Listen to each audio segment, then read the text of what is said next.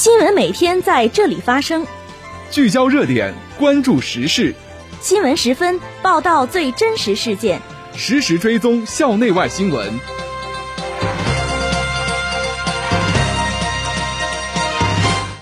听众朋友，下午好，欢迎收听今天的新闻十分。今天是二零二二年三月九号，星期三，农历二月初七。今天夜间到明天白天，聊城地区天气晴，气温八度到二十三度。首先，让我们关注历史上的今天。一九七三年三月九号，中国与西班牙建交。一九八六年三月九号，中国历史上最大的词书《汉语大词典》编纂完成。一九九二年三月九号，中央政治局全体会议在北京举行。这次节目的主要内容有：我校参加聊城市五维文明志愿服务活动启动仪式；校领导带队赴复旦大学和中国科学院考察交流；十三届全国人大五次会议举行第二次全体会议；联合国安理会举行妇女和平与安全公开辩论会。下面请听详细内容。首先是校内新闻。近日，在全国第五十九个学雷锋纪念日暨第二十三个中国青年志愿者服务日到来之际，聊城市精神文明建设委员会办公室组织举办聊城市暨东昌府区深化五维文明建设志愿服务活动启动仪式，推进志愿者更好地为老、为小、为志愿群体。为需要心理疏导和情感慰藉群体，为社会公共需要服务，聊城市有关部门、聊城大学等高校、社区数十支志愿服务队伍参加活动。仪式上，各志愿服务队伍被授予五维志愿服务队队旗。聊城大学等四个单位获批聊城市新时代文明实践基地。交授仪式之后。与会领导、嘉宾参观了各单位志愿服务工作事迹展板。与会领导对西部计划的辽大现象给予高度评价，并勉励志愿者们要积极作为，深入基层，与各服务队开展合作。近日，党委副书记、校长王昭峰，党委常委、副校长赵长林、白成林带领发展规划与学科建设处、国际合作交流处。太平洋岛国研究中心和学院相关负责人分别赴复旦大学、中国科学院等单位考察交流，向复旦大学介绍我校的办学特色、太平洋岛国研究中心建设情况及我校打造气候研究与教育特色高校的相关工作，希望在学科建设、人才培养、智库建设和国际交流等相关合作领域得到复旦大学的指导和支持。并建议两校在太平洋岛国就应对气候变化与全球气候治理等领域开展广泛深入的合作。同时，赴中国科学院考察座谈，中国科学院国际合作局原副局长邱华胜介绍中科院有关情况及双方合作构想，希望中科院各领域专家来聊城大学指导太平洋岛国研究中心的学科建设、人才培养、科学研究、智库建设等工作。下面是学院快讯。三月七号，政治与公共管理学院于东校区六号楼 C 二零六举办向雷锋学习支教那一年云上故事会。通过开展此次云故事会活动，不仅有利于同学们更加深入学习雷锋精神，传递志愿服务精神，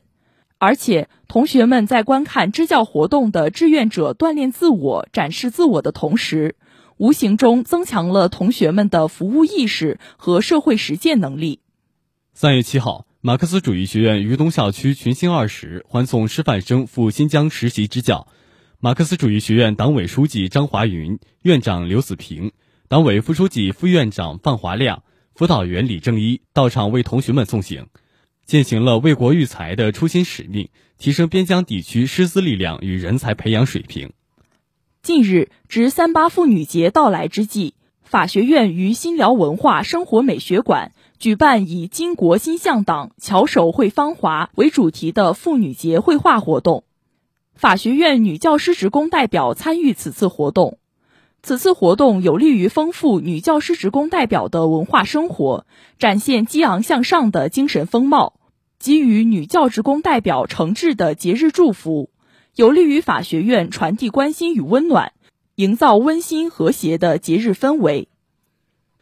接下来是国内国际新闻。三月八号，十三届全国人大五次会议在北京人民大会堂举行第二次全体会议，听取和审议全国人大常委会工作报告和最高人民法院工作报告、最高人民检察院工作报告。受全国人大常委会委托，栗战书委员长向大会报告全国人大常委会工作。栗战书在报告中指出，二零二一年在人民代表大会制度历史上具有特殊重要意义。党中央首次召开人大工作会议，习近平总书记发表重要讲话，深刻回答了新时代发展中国特色社会主义民主政治、坚持和完善人民代表大会制度的一系列重大理论和实践问题，为做好新时代人大工作指明了前进方向，提供了根本遵循。三月七号，第十三届全国人大财政经济委员会召开全体会议。在初步审查的基础上，根据各代表团和有关专门委员会的审查意见，对二零二二年计划报告和计划草案、二零二二年预算报告和预算草案做进一步审查。在充分讨论的基础上。会议通过了第十三届全国人民代表大会财政经济委员会关于二零二一年国民经济和社会发展计划执行情况与二零二二年国民经济和社会发展计划草案的审查结果报告，和第十三届全国人民代表大会财政经济委员会关于二零二一年中央和地方预算执行情况与二零二二年中央和地方预算草案的审查结果报告。并决定将这两份报告提交大会主席团。三月八号，联合国安理会在国际妇女节举行妇女和平与安全公开辩论会，讨论妇女经济参与问题。中国常驻联合国代表张军大使在会上表示，妇女经济赋权既需要政治承诺，更需要具体的行动。张军列举了南苏丹、卢旺达和肯尼亚的三位女性在各自国家同中国的具体合作中的收获。他还邀请中国常驻联合国代表团的青年与外交官桂丹发言，现场讲述了中国女性在各领域的风采。同时，他还表示，中国的女外交官将继续在联合国舞台上贡献更多的中国声音、中国智慧、中国方案，并且应发挥联合国作用，要把发展置于联合国工作的优先位置，填补冲突地区妇女面临的发展鸿沟。使妇女目标成为二零三零年议程的早期收获。三月七号，联合国人权理事会第四十九届会议根据中国二零二一年提交的在人权领域促进合作共赢决议要求，举行关于在新冠肺炎疫情加强技术合作、保护弱势群体权利问题专项讨论会。中国外交部人权事务特别代表李孝梅在会上表示。中国有力应对新冠肺炎疫情，同时高度重视疫情期间弱势群体权利保障，呼吁各方同等重视和保障各项基本人权，充分考虑和照顾弱势群体特殊处境和需求，建立充分、全面、可持续的全民社保体系，不断增强人民获得感、幸福感、安全感。同时，李孝梅呼吁积极响应中方提出的全球发展倡议，加快落实二零三零年可持续发展议程，切实提高弱势群体发展权和经社文权利的保障水平。三月七号，国际原子能机构召开理事会，会议决定以正式议题形式讨论美英澳核潜艇合作问题。中国常驻维也纳联合国代表王群大使在通过上述议程后，就此接受中外记者采访。王群说，在中方主张下，此次理事会以协商一致方式再次决定设置单独正式议题，专门讨论美英澳核潜艇合作所涉和材料转让及其保障监督等影响不扩散核武器条约各方面的问题。同时强调，此次理事会再一次将三国核潜艇合作问题纳入正式议题，是朝正确方向迈出的又一重要步骤。